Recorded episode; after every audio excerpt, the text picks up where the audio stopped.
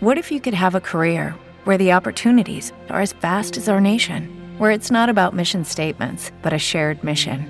At U.S. Customs and Border Protection, we go beyond to protect more than borders from ship to shore, air to ground, cities to local communities. CBP agents and officers are keeping people safe.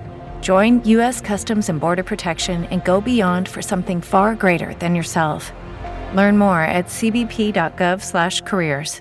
Manía por lo sin ritmo. Episodio número 6.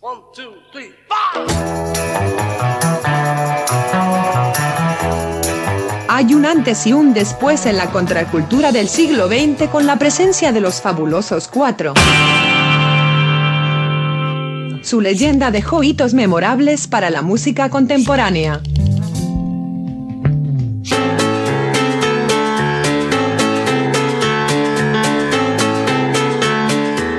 Catálogo sonoro es impresionante.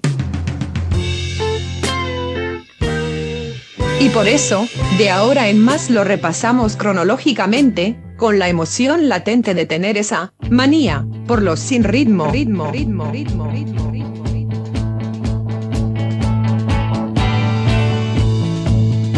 Manía por los sin ritmo, ritmo, ritmo.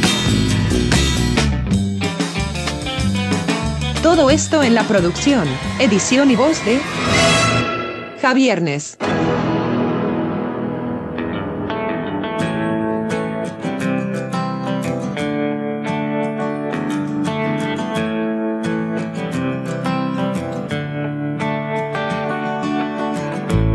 En el anterior capítulo nos habíamos quedado cuando arrancó aquella sesión donde se iba a grabar sí o sí, de acuerdo a los requerimientos de George Martin, el primer single, el primer sencillo para lanzar al mercado anglosajón, al mercado británico de los Beatles. Y apareció el tema How Do You Do It? Finalmente, esta canción llegó al número uno, pero en la versión de Gary and the Pacemakers. De eso ya hemos conversado en la anterior propuesta de esta nuestra manía por lo sin ritmo.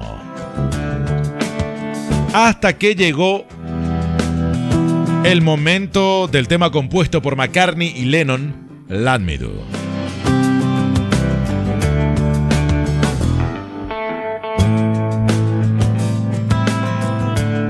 Escrita mientras se escapaba del colegio, mientras estaba ausente sin aviso de su colegio, como dicen en España, mientras hacía novillos en Liverpool. En 1958, Let Me Do fue una de las primeras canciones de un Paul McCartney que apenas tenía 16 años en aquel entonces.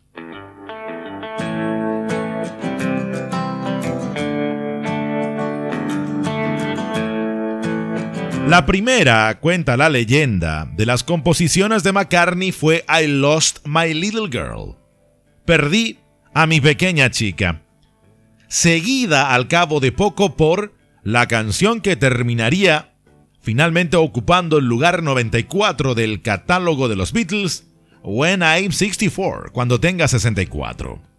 Según Pete Best, Let Me Do fue concebida durante la tercera temporada de los Beatles en Hamburgo de abril a mayo de 1962. Insiste en que comenzó como Love, Love Me Do, acortándose el título poco después. Quizás no comprendió que se trataba de una canción antigua que se incorporaba por primera vez al repertorio del grupo.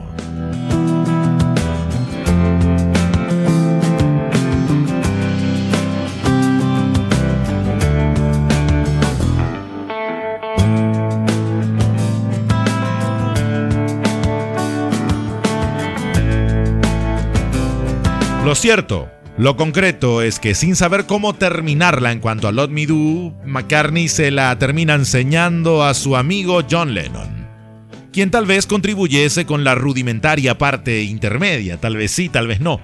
La letra, sí, es simple, es superficial, y si la mayor parte de los temas pop de este periodo solían girar en torno a tres acordes comunes, Lot Me Do se las arregla con solo dos, dos acordes, el acorde Sol y el acorde Do.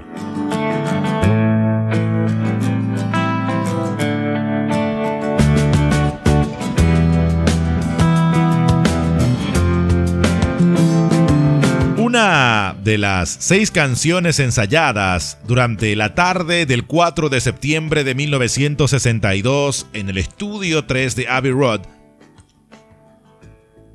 le permitió a Lot Me Do aparecer en la palestra. Pero este tema tuvo que dejar paso a la opción preferida por Parlophone de la mano de George Martin, la canción primeriza 7B larga, How Do You Do It? Primero trabajaron en ese tema, todo antes de ser tocada la canción Love Me Do por un grupo comprensiblemente asustado. Estaban poco habituados a los auriculares. Cuentan los testigos que se los veía atenazados por los nervios. Y entonces necesitaron 15 tomas para tocarla bien. Ambas canciones tenían que conformar el single de debut de los Beatles. Entiéndase How Do You Do It como opción A o cara A y Let Me Do si llenaba los requisitos como cara B. Pero resulta que durante las dos horas que tardaron en grabarla, George Martin tuvo una corazonada respecto a Let Me que significa ámame. El título vernáculo, sencillo, la armónica portuaria y las armonías abiertas tenían una intrigante frescura que encajaba con el grupo y parecía difícil de categorizar, y a la vez era su atractivo esencial. La lastimera Hey Baby del cantante tejano Bruce Channel un éxito en Gran Bretaña aquella primavera, en 1962, primavera del hemisferio norte, contaba con un arreglo de armónica similar. Pero aparte de eso, nada de lo que había en el mercado se le parecía. Pero el tema de Bruce Channel sí tenía un arreglo de armónica similar.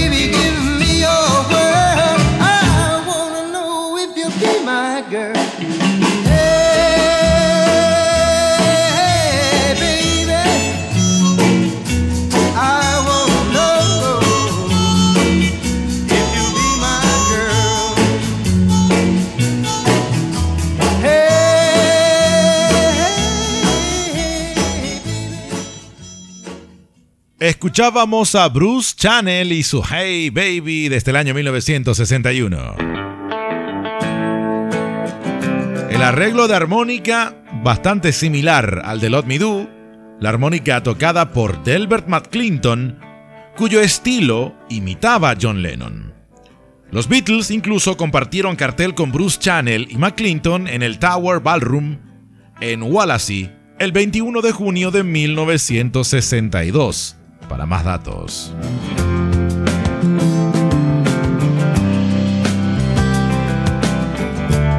Pero aparte de lo comentado, nada de lo que había en el mercado se le parecía a Lot Me Do.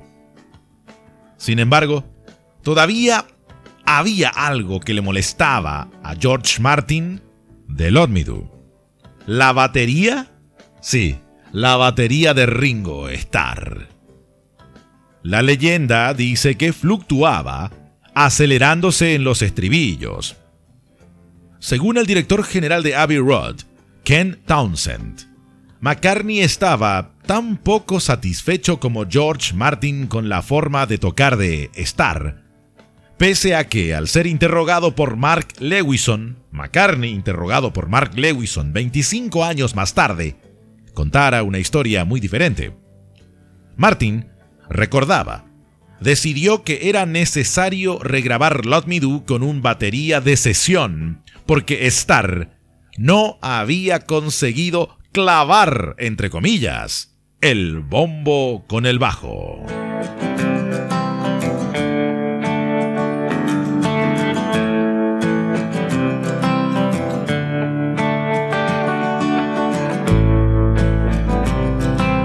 Esta convención, del pulido estilo de estudio de principios de los años 60, estaba a punto de desaparecer. Eso estaba a punto de ocurrir. Era algo que iba a suceder bajo el impacto de baterías. Qué casualidad. De bateros con una forma de tocar más libre, intuitiva y hasta creativa, como el mismísimo Ringo Starr y cómo no, el extraordinario Charlie Watts de los Rolling Stones. Para reaparecer esta convención de clavar el bombo con el bajo hacia 1980 bajo los autómatas auspicios de la caja de ritmos. Sin embargo, en 1962, la virtud de Ringo Starr como cronómetro intuitivo todavía no estaba reconocida y por consiguiente el grupo regresó al estudio 2 una semana más tarde para regrabar Lot Me Do. Aparece en escena un tal Andy White. ¿Quién es Andy White? Bueno, fue un músico habitual de las sesiones de la EMI. Colaboró, colaboró entre comillas, en la batería Mientras un desencantado, absolutamente desilusionado Ringo Starr reforzaba superfluamente los golpes de caja con una pandereta. Finalmente, ambas versiones de Lot Me Do serían editadas oficialmente. La primera, con una mezcla que disimula incluso el bombo de Ringo Starr, salió como cara A del primer single de los Beatles. En la primera camada, en la primera partida de discos salidos a la calle con el single de los Beatles, estaba la versión de Ringo Starr. Y esa va a ser la versión que vamos a escuchar hoy, en este episodio. La segunda se publicó en las siguientes versiones, en las siguientes camadas del single, y en el disco de debut del grupo Please Please Me, versión que escucharemos más adelante en la continuación de esta saga.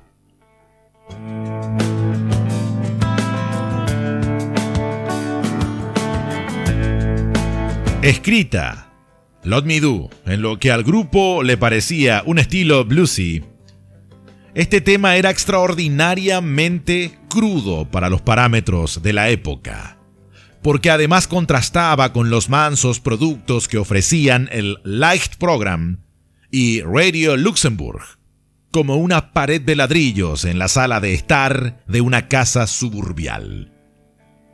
De hecho, comparada con el pop estándar que ocupaba amablemente el Hit Parade, la lista de éxitos del Pick of the Pops de Alan Freeman, todos los domingos, su delgadez modal parecía casi primitiva. Como tal, el público se vio sorprendido por el disco y las ventas fueron modestas.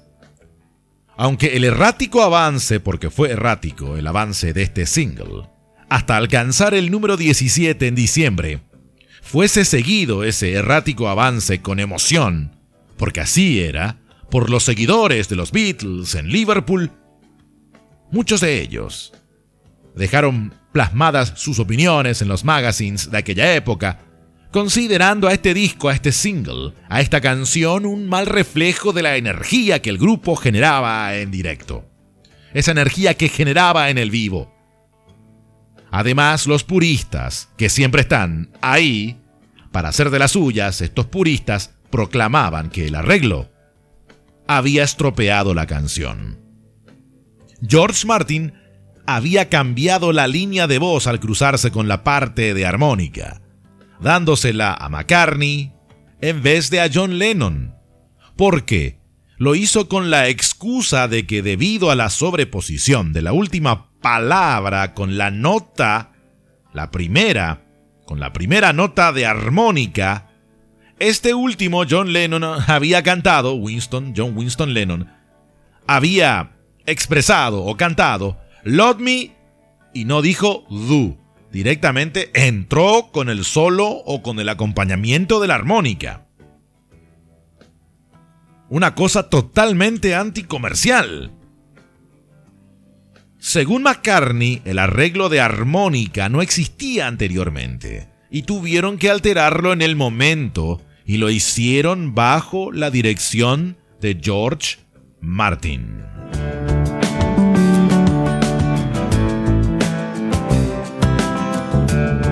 La versión del 6 de junio, donde está Pete Best como batería, Lennon canta por encima de la armónica que fue grabada en otra pista. ¿Se entiende?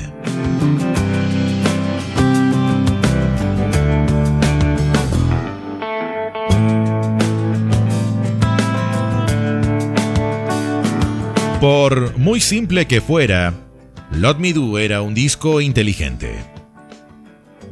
Un disco que ya bastaba para abrir un panorama interesante en ese estilo melódico, en ese estilo organizativo y compositivo a los Beatles, en el mundo del pop de aquel entonces. Porque era inteligente igual, dentro de su sencillez, un disco, un single que sirvió para presentar a los Beatles al público inglés de diversas maneras.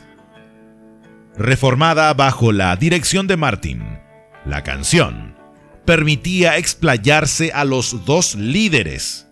El toque de armónica de Lennon, la frase del título de McCartney. Tenía gancho. La armonía zumbante en Please, por ejemplo. E incluso había un breve momento estelar para estar, para Ringo Starr, el tan criticado posteriormente, al menos por esta canción. El toque especial, el momento estelar de Ringo Starr fue aquel toque de plato colocado del revés al final del solo de armónica de John Lennon. Debo reconocer que solo Harrison quedaba en segundo plano, rasgueando con timidez.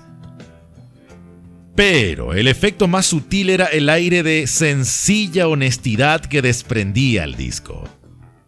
Pese a que la rígida quinta abierta, si hablamos en términos musicales, una quinta abierta muy centrada, muy rígida de la armonía de voces, estaba impregnada de reverberación, de mucho eco, el resto de la producción era sorprendentemente seca. Solo los coros tenían mucha reverberación para ser más exactos. El resto, insisto, era un sonido seco.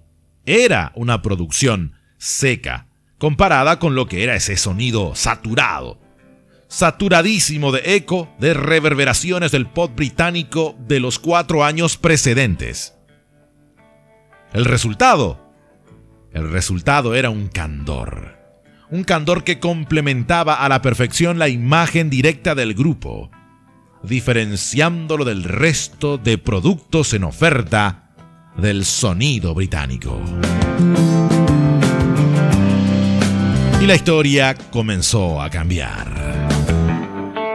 Ya en sus parámetros más sencillos, los Beatles empezaban a marcar el camino y a dejar su sello.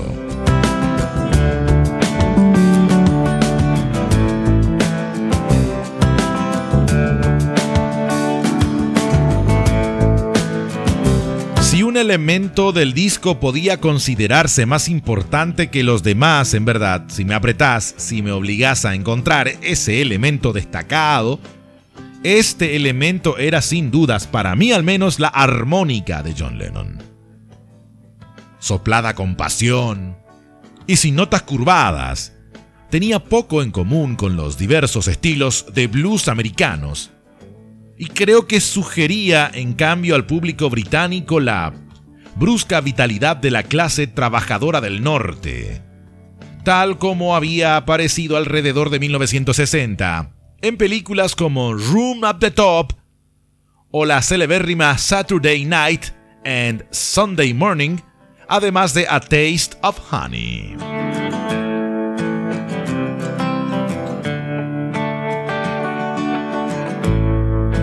Hablando de la armónica, en un artículo biográfico para el New Musical Express en 1963, John Lennon nombró como su armonicista favorito a este extraordinario notable, al virtuoso del country blues de North Carolina, Sonny Terry.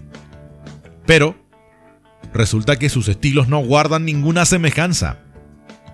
Al encontrarse con él, cuenta la leyenda, en el Daddy Club de Richmond, el Rolling Stone Brian Jones, ni más ni menos, le preguntó a Lennon si había usado una armónica o una blues harp en Lot Me Do.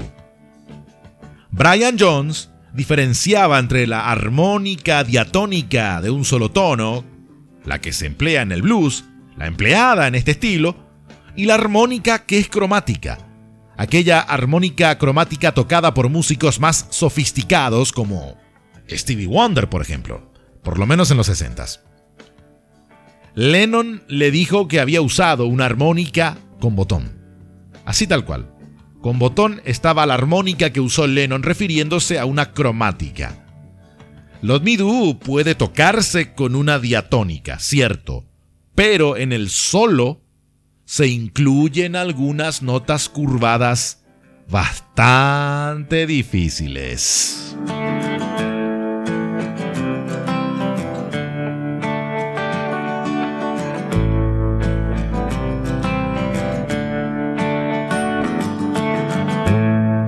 Muchos músicos británicos han recordado desde entonces haber escuchado algo histórico en Let Me Do en el momento de su publicación.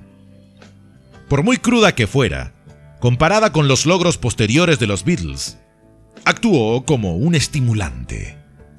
Un estimulante sonido, un estimulante soplo de brisa otoñal para la enervante escena pop que estaba a punto de dar un vuelco espectacular justamente con los Beatles, y Lord Midou iba marcando un cambio de tono. Ese tono que se tenía en la vida de la postguerra británica, junto a la aparición contemporánea de la primera película de James Bond, Doctor No, el Doctor No, el agente 007 eh, James Bond, y el programa satírico en directo de la BBC cuyo nombre era That Was the Wicked Was.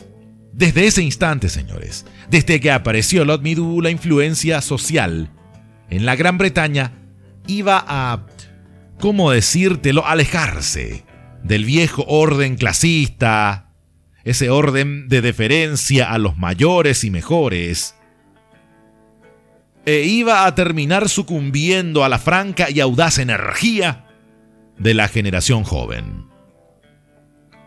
Como un primer y mortecino toque de una campana revolucionaria, de una campana que anunciaba vientos nuevos y algo que haría historia, Lot Me representaba mucho más que la suma de sus sencillas partes. Un nuevo espíritu empezaba a circular, cándido, pero descarado, sin temerle a nada.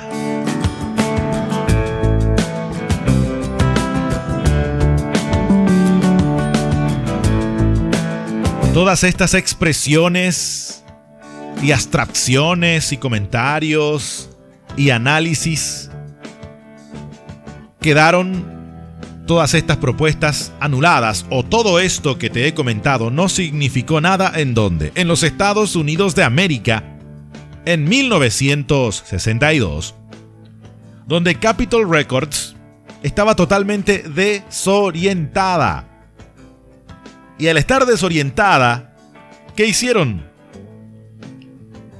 Al estar desorientados en realidad, ¿qué hicieron? Se negaron a publicar el disco. O Capital Records se negó a publicar el single. Editado finalmente por Tolley en 1964.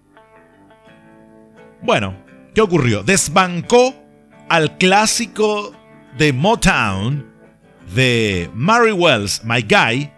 Imagínate vos, qué lindo tema, My Guy, tema compuesto por Smokey Robinson, en lo más alto de la lista de singles americanos, la primera semana de junio de 1964.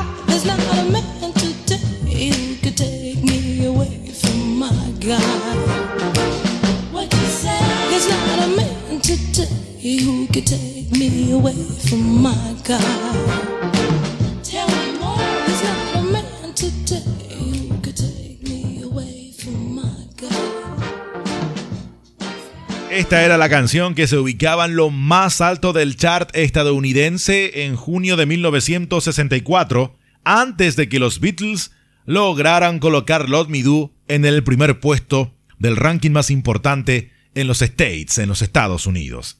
La canción de Mary Wells, My Guy, mi chico.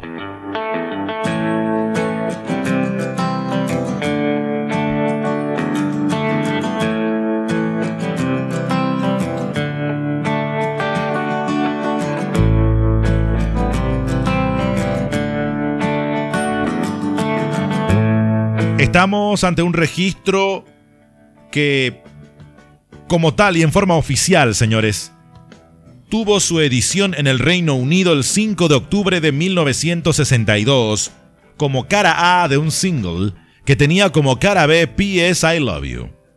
Edición en los Estados Unidos 27 de abril de 1964, siendo obviamente cara A de un single que tenía a PS I Love You como cara B. Productor George Martin. Ingeniero Norman Smith. Grabada el 6 de junio, además del 4 y 11 de septiembre de 1962, en Abbey Road, estudio número 2. Andy White en la batería en la versión 2 que escucharemos en otro capítulo de esta nuestra manía por lo sin ritmo.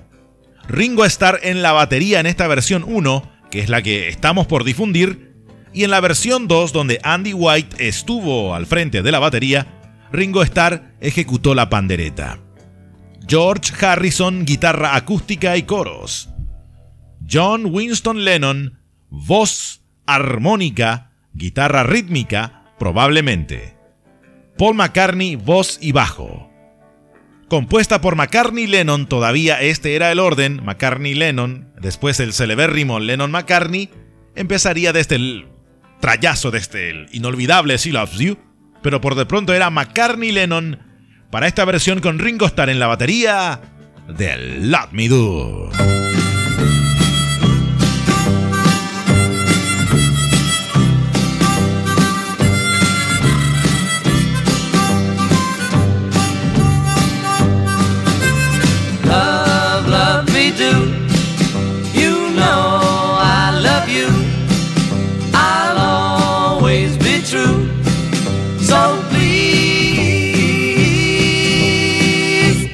Me do.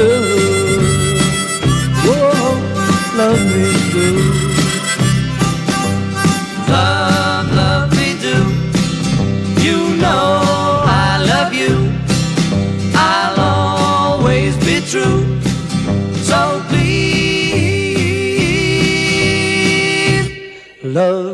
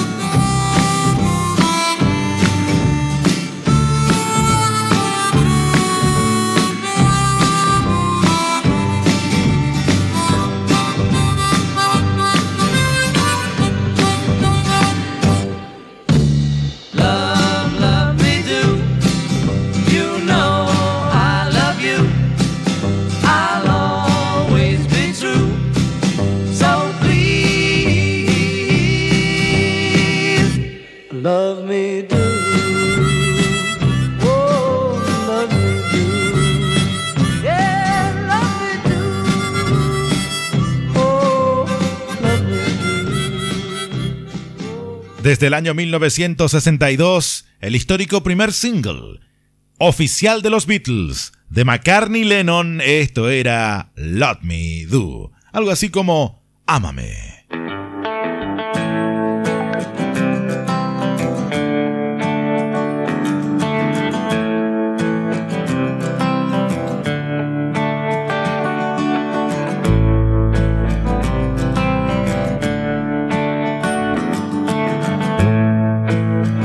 Continuaba la sesión de aquella jornada en la que George Martin le puso a los Beatles a pergeñar, a grabar, a registrar lo que debería ser su primer sencillo, su primer single de lanzamiento. Ya habían grabado How Do You Do It y Let Me Do con Ringo Starr en la batería. Después vendría otra versión ya con Andy White en la percusión y un desencantado Ringo Starr tocando la pandereta. Pero esa es otra historia. En realidad, esa canción la escucharemos, esa versión la difundiremos en otro capítulo que vendrá más adelante en esta manía por lo sin ritmo. Llegó el turno del tema que sería la cara B del sencillo Let Me Do, P.S. I Love You.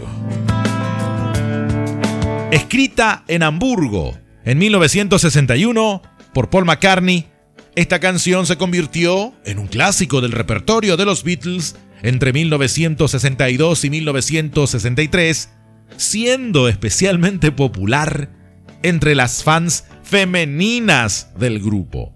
A las féminas les encantaba este tema PS I Love You.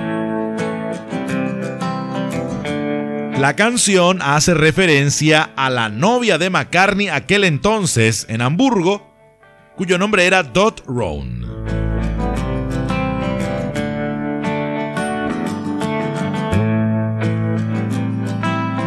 Pero muy, muy, muy requerida y apreciada la propuesta por las fans femeninas de los Beatles y por esta razón estaba entre las cuatro canciones que eligieron para grabar durante la audición para la Emmy el 6 de junio. Y volvieron a grabarla después del remake de la canción que terminó siendo la propuesta número uno del catálogo de los Beatles, Let Me Do, una semana más tarde. ¿Qué ocurrió? Andy White, a quien habían llamado para tocar la batería en Let Me Do, tocó también en PS I Love You. Y lo hizo añadiendo unos toques latinos a lo que básicamente es un enérgico cha-cha-cha. Contribución al subgénero de canciones epistolares. Canciones en plan de cartas de amor, o cartas a otras personas, o cartas a una persona especial, es una contribución a este subgénero. Las propuestas epistolares en el mundo del pop por parte de los Beatles, P.S. I Love You presenta, no puedo negar esto, una letra sencilla, pero que está adornada por suaves rimas, rimas que van circulando alrededor de una melodía en re. Esa es la nota. Uno puede buscar en, en la internet y encontrar los acordes. Es en re. Y cuya mayor sorpresa es la oscura bajada sorpresiva a la nota si bemol en el estribillo cuando dice P.S. I love you. Es bastante sorprendente por lo que genera. Pero ese fue un modelo copiado, o mejor dicho, quizás oído y asimilado por McCartney con Lennon para crear ese arreglo, pero sin dudas el modelo fue Soldier Boy el chico soldado o el soldado de las Shireless, un tema número uno en Estados Unidos en mayo de 1962.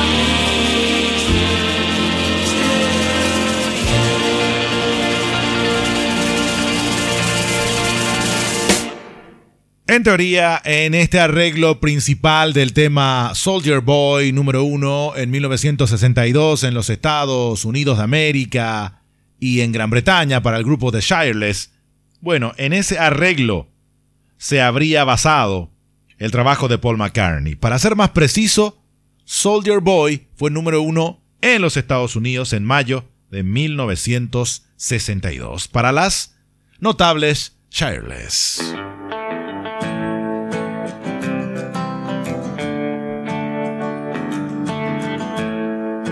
Y digo quizás McCartney porque también podría haber estado trabajando en ese arreglo y estar conteste y de acuerdo con dicha cuestión, John Lennon. Pero creo que el tema es total y plenamente, casi en un 90%, obra de McCartney. Quizás más en el porcentaje, porque el don de McCartney como creador de melodías, ya siendo tan joven, es evidente por lo atrevido de su registro, el registro más completo, el que mejor cantaba de los Beatles, era Paul McCartney. Es en realidad, sigue siéndolo. Si la perezosa ironía de John Lennon, tengo que decirte, se refleja en lo que era su inclinación por los mínimos intervalos del habla cotidiana, la manera de expresarnos, el vocabulario, bueno, el optimismo, siempre optimismo sentimental de McCartney emerge en las amplias subidas y bajadas de sus melodías y de sus líneas de bajo. P.S. I Love You, por ejemplo, cubre más de una octava si hablamos en términos musicales y aún así, en la parte intermedia, es una parte que se dobla como introducción. ¿Qué hace John Lennon? John Lennon armoniza, pero armoniza obstinadamente, caprichosamente si querés, en una sola nota. Y este es de hecho uno de los pocos temas de los Beatles en que las armonías vocales, ese fuerte que tenían, en sus primeros tiempos, incluyendo algunas partes extrañamente bajas, bueno, son armonías que no son enteramente convincentes, sobre todo la voz de McCartney, en lo que sería la segunda y tercera parte intermedia. De las pocas ocasiones en que eso ocurre. Muchos de los temas primerizos del grupo muestran una voluntad por encajar. Buscan que encajen estas canciones o buscaban que se adapten a categorías musicales ya existentes y P.S. I Love You suena como un prometedor estándar que ofrecer, que ofrecer a intérpretes ya establecidos, ¿se entiende?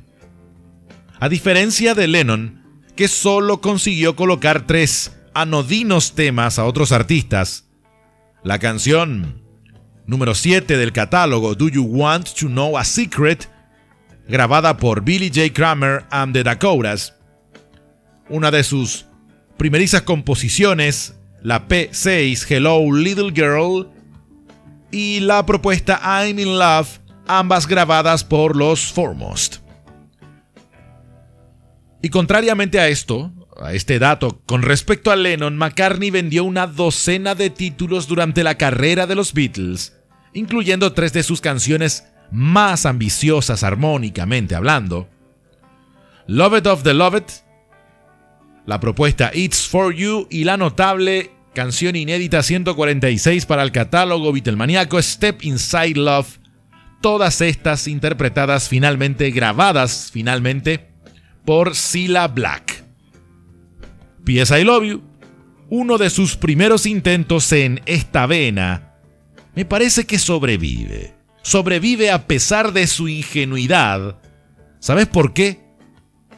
Porque siendo de la etapa de la sencillez de los Beatles, esta canción se transporta, se ubica en el panteón de las canciones a recordar por la fuerza expresiva de la estrofa y por el estribillo sin lugar a dudas.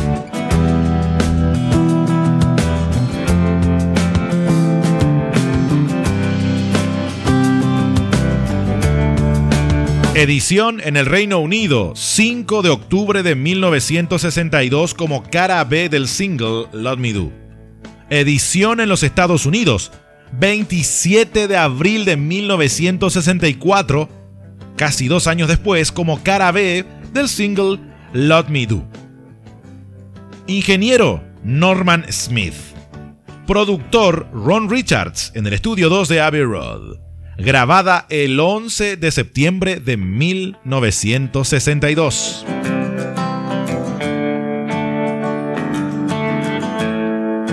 Andy White en la batería. Ringo Starr en las maracas. George Harrison coros y guitarra solista. John Lennon coros y guitarra acústica. Paul McCartney en la voz y el bajo compuesta por McCartney y Lennon. Aquí está P.S. I Love You.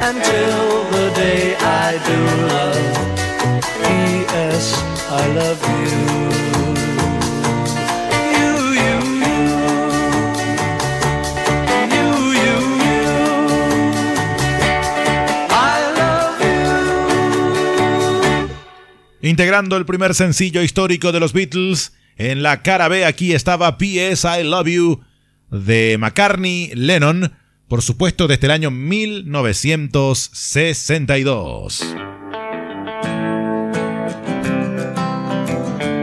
Y de esa manera los cuatro bravos de Liverpool lograban dejar el registro de lo que sería su primer trabajo oficial para plasmar el primer sencillo que los dé a conocer en Gran Bretaña.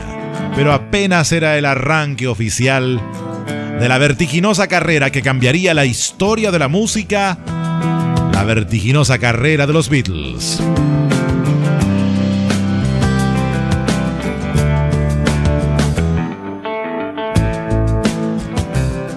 Y estaba en el horizonte la llegada del primer número uno para los Beatles.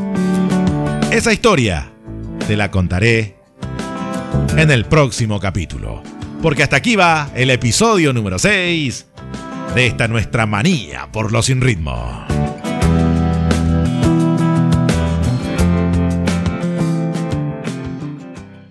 What's the easiest choice you can make? Window instead of middle seat? Picking a vendor who sends a great gift basket? Outsourcing business tasks you hate? What about selling with Shopify?